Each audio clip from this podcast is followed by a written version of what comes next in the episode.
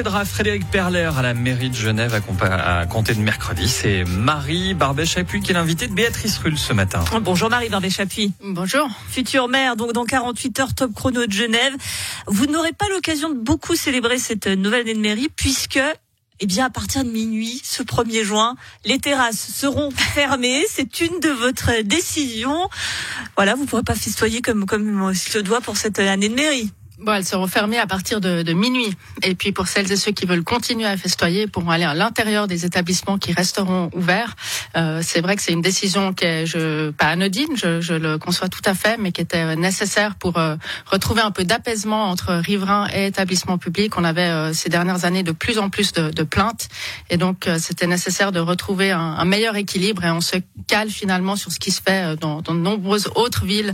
On peut penser à Carouge, Lausanne ou Zurich. C'est fermé à minuit et même le week-end à Genève, on restera plus permissif puisque le week-end, ça restera deux heures pour les terrasses. Mais tout de même, vous avez tellement soutenu euh, ces bars et restaurants pendant la pandémie. Là, c'est pas leur donner un peu le coup de grâce alors qu'ils recommencent un petit peu à, à, retrouver de l'activité Effectivement, on les a beaucoup soutenus. On a d'ailleurs exonéré la taxe sur les terrasses pendant pendant deux ans parce qu'on est bien conscient au sein du conseil administratif que c'est un secteur qui est important en termes d'emploi, en termes d'animation.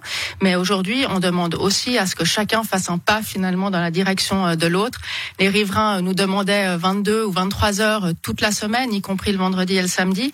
les, les établissements publics nous demandaient le statu quo. Je crois que là, on prend une mesure qui est, qui est proportionnée. On demande cet effort en semaine aux établissements publics parce qu'on estime qu'à partir de minuit en semaine, eh bien c'est le droit finalement à la tranquillité publique qui prime. Et encore une fois, pour celles et ceux qui veulent continuer à faire la fête, les établissements restent ouverts à l'intérieur, donc les gens peuvent aller euh, boire un verre à l'intérieur. Plus de terrasse, certes. Euh, il va faire beau, probablement assez chaud, et peut-être que certains vont dire bah, si je peux plus aller en terrasse, je vais aller tiens euh, euh au Bastion, à l'horloge fleurie. C'est un peu la crainte aussi, c'est que ces personnes qui sont en terrasse se déplacent et fassent un peu ce qu'on appelle le botellon à l'espagnol et boivent dans la rue et il y aura tout autant de nuisances.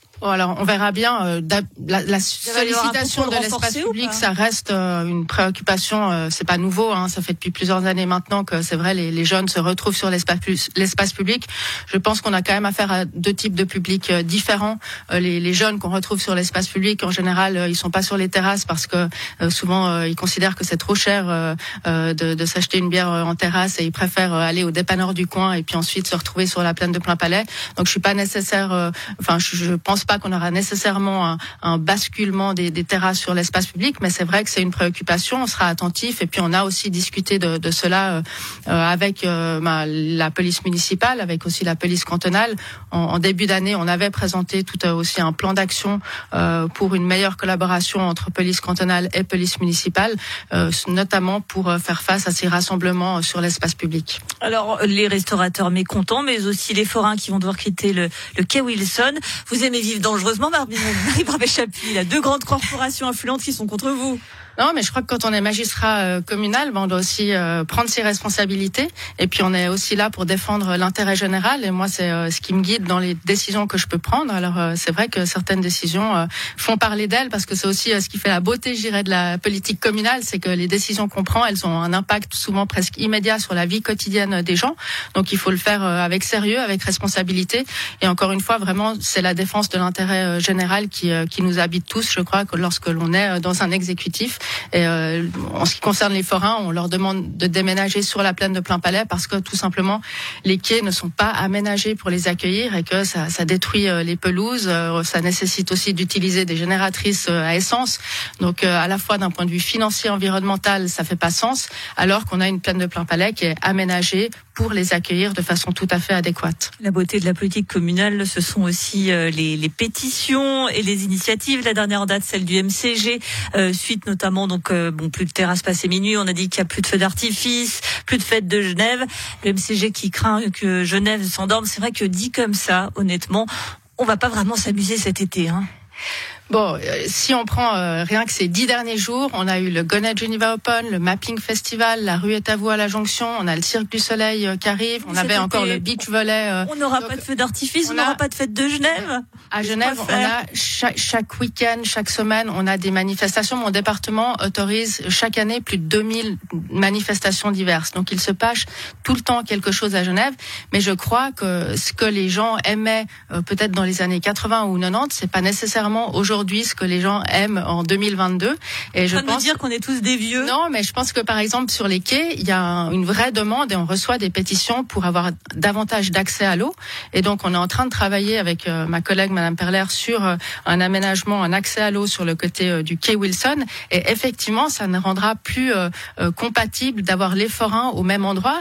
Et donc voilà, c'est y a on parle aussi de, de, de réchauffement climatique. Aujourd'hui, les jeunes voix, on le voit avec la plage des eaux vives, ils se sont euh, appropriés ce lieu parce que c'est extrêmement agréable avec les fortes chaleurs en été d'avoir cet accès à l'eau.